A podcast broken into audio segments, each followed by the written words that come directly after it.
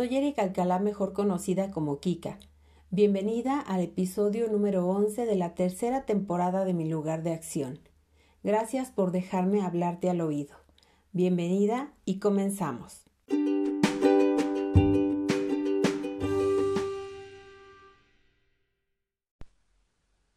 En estos días vi un videíto de un comediante y dice algo más o menos así. Lo que no lograste este año, ya no lo vas a lograr. Ya todos están en la actitud de ya, es noviembre, ya te abandonaste, no rebajaste, ya ni lo intentes, no hiciste ejercicio, ahora menos porque ya hace frío por el cambio de horario, no hiciste cambios de hábitos, ya está enero, no te preocupes, ya para qué cambiar, ya estamos en vísperas de las fiestas, ya a la goma todo todo lo que no lograste en 10 meses, ya no lo vas a lograr. Todos tus males se van contigo hasta enero, pues es la época en la que nos saboteamos solitos y para no sentirnos tan mal, andamos por ahí alentando a otros para que también abandonen y así no ser las únicas y no sentirnos tan mal. La verdad este video da mucha risa. Lo que dice el comediante es real. Y después le sigue con el tema de la comida, pero yo le voy a dejar ahí. Porque el tema de los kilos y la comida son temas muy sensibles que se deben tratar con mucho cuidado y hoy no es el tema en este episodio. El tema de hoy es la actitud fatalista. Sí, es cierto que ya vamos a la mitad de noviembre y se siente en el ambiente, el clima, en las actividades de la familia, de los amigos, en el trabajo. Se siente que estamos en el desenlace del año, pero un desenlace largo. Pero es solo un ciclo, no es el fin del mundo. Se acaba un año, no la vida, porque no sabemos cuándo se va a acabar. Entonces, hablemos de fatalismo. Primero, ¿qué es? En filosofía, la actitud fatalista es la comprensión humana de que haga lo que haga, mi destino ya está predeterminado. Claro que lo dice el filósofo con palabras más, rimbombantes, pero es así de simple. El fatalismo lleva a una disminución del sentido de eficacia, disminución de capacidad proactiva, o sea, de ponerme en acción. El fatalismo lleva al abandono y nos pone en pausa. Dejamos todo aquello que habíamos pensado, que nos habíamos propuesto, y dejamos de lado los cambios que podrían modificar o mejorar nuestra vida. Escucha bien, cambios que podrían mejorar nuestra vida. Podrían, pero como la actitud fatalista es, a estas alturas de mi vida, a mitad de noviembre, con esta edad, con esta salud, con estos hijos, con esta familia, con este trabajo, con este marido, con este mundo, ta, ta, ta, ta, ta, ta, ya para qué. La actitud fatalista es igual a una actitud de resignación, de abandono de darse por vencido y decir, esto es lo que hay y ni modo. El fatalismo colectivo es justamente lo que te vas a encontrar en lo que resta del año y es típico de la temporada. Todo coopera para que nos sintamos con más ganas de acostarnos, de estar calientitas, de comer todo lo que se nos antoja, en México en el día hace mucho calor, pero en la tarde refresca y en la noche está frío. Hay mucha fiesta, mucha comida, muchos gastos, muchas compras, hay mucho de todo. Por eso es importante, pienso yo, hacer una reflexión sobre esto. ¿Tú eres de las que tiene actitud fatalista? Y quieres jalar a otros para no sentirte tan mal?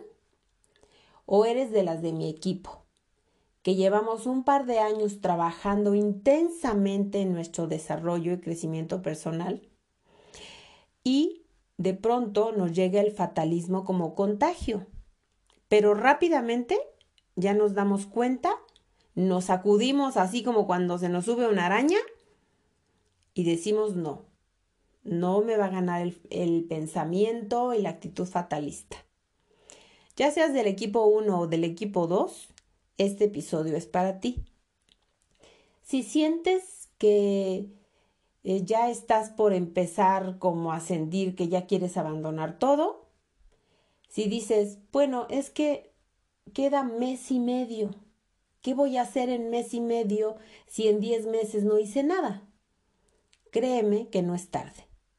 Estás justo a tiempo de cuidarte, de quererte, de cuidar tu salud, de poner en orden tus cajones, de sacar la basura, de limpiar tu bolsa y darle una pulidita al interior. No escuches a los que te dicen, total, bota todo, ya empiezas en enero. Y si eres de las que anda regando el fatalismo colectivo, Atención. El fatalismo es contagioso. El sentido de conformismo, derrota, pesimismo, desesperanza, eh, resignación, abandono, se contagian como la gripa. Debemos cuidarnos de ese contagio. Sí hay muchos factores que, que influyen. El fatalismo está en todas partes y se instala primero en nuestra realidad social, en nuestro entorno. Y eso es, está ahí, eso se siente, se ve. Y si no estamos alertas, corremos el riesgo de que se convierta en una actitud personal.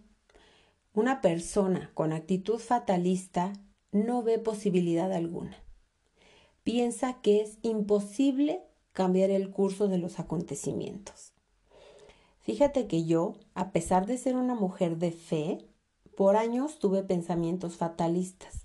No siempre, pero mucho tiempo o en temporadas difíciles pensaba que ya no había mucho que hacer. Antes de reinventarme y redescubrirme, que ya te he contado aquí esa parte de mi vida, pensaba, ¿qué voy a hacer si ya tengo 40 años? Ya no hay nada que hacer más que cuidar hijos, lavar platos, lavar ropa. No es que hoy sea la mujer más positiva del mundo, porque el positivismo exagerado tampoco es del todo bueno. Solo que hoy puedo decirte que he logrado darle una nueva dirección a mis pensamientos, al concepto que tengo de mí misma. Ha sido un largo camino y no lo tengo resuelto aún. Pero el autoconocimiento es un arte que todos deberíamos dominar. El autoconcepto, la aceptación de uno mismo y el amor por nosotras mismas es clave para controlar la actitud fatalista. Por eso hoy te pregunto, ¿cómo te ves a ti misma? ¿Cómo te sientes estando contigo? ¿Eres buena compañera? ¿O dejas que los pensamientos derrotistas y de desesperanza te invadan? Es una pregunta difícil y también es difícil tener esta actitud y verla también en los que amas es también muy difícil. Escucha, yo vivo con dos adolescentes. Ya sabes cómo es eso, porque tú también fuiste adolescente.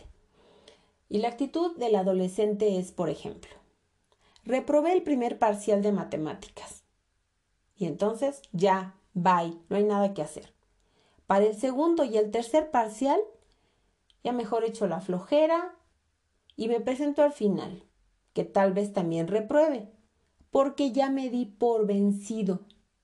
Ya no me voy a esforzar, porque si no pase lo más sencillo, pues menos los dos siguientes que siguen van a ser más difíciles y entonces ya, ya estoy reprobado. ¿Sí me entiendes?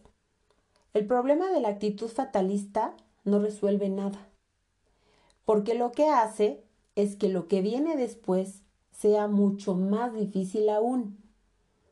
Porque mira, como ya no pasé el primer parcial, ya ni siquiera voy a poner atención en clase, ya no me voy a esforzar y ya no me importa reprobar. Ya me di por vencido, por vencida desde el inicio. Imagina esto en temas de adultos. Mi salud está mal y el doctor dice que le baje a la sal, a los dulces, que deje el refresco. ¿Ya para qué? Haga lo que haga, ya no tengo remedio.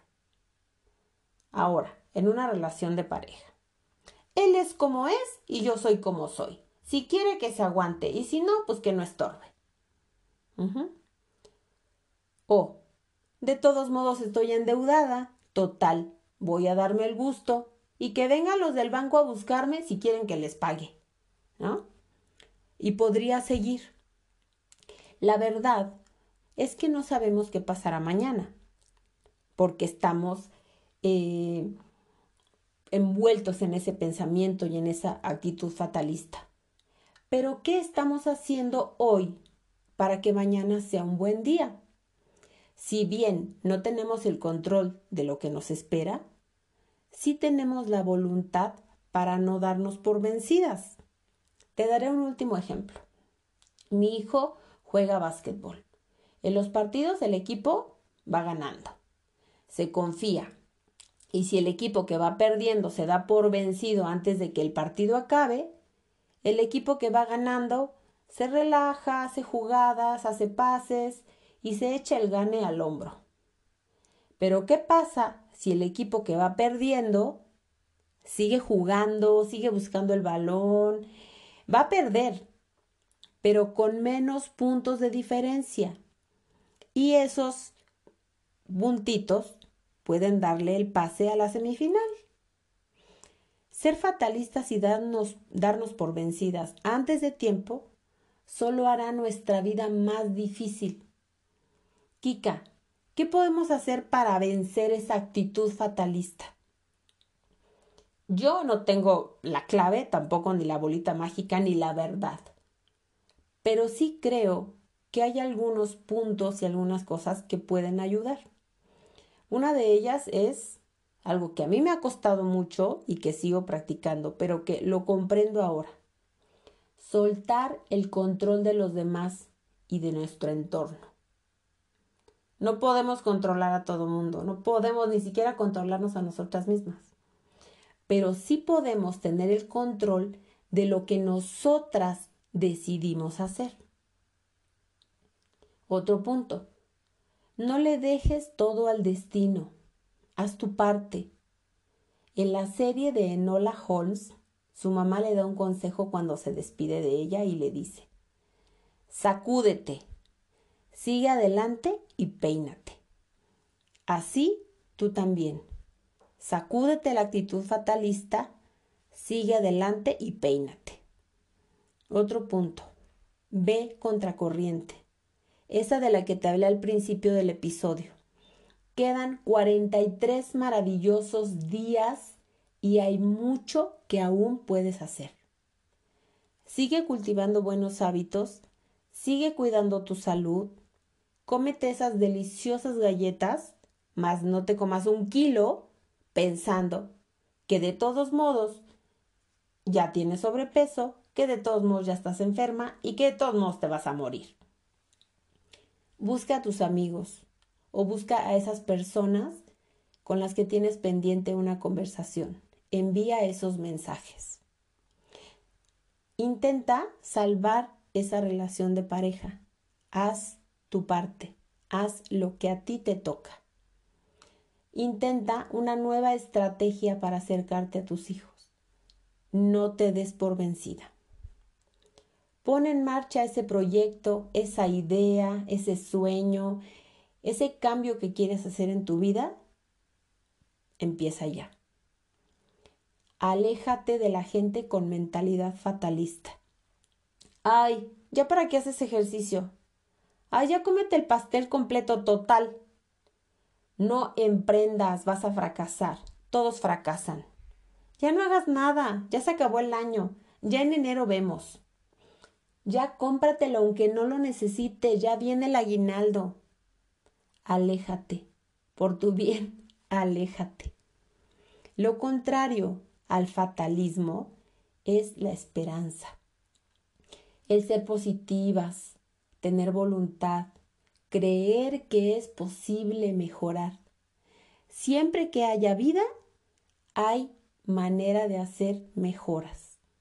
Si tú y yo prendemos una chispita de esperanza y si contagiamos a alguien más y si ese alguien hace lo mismo, imagínate por un momento cuánta luz podemos eh, producir o provocar juntas.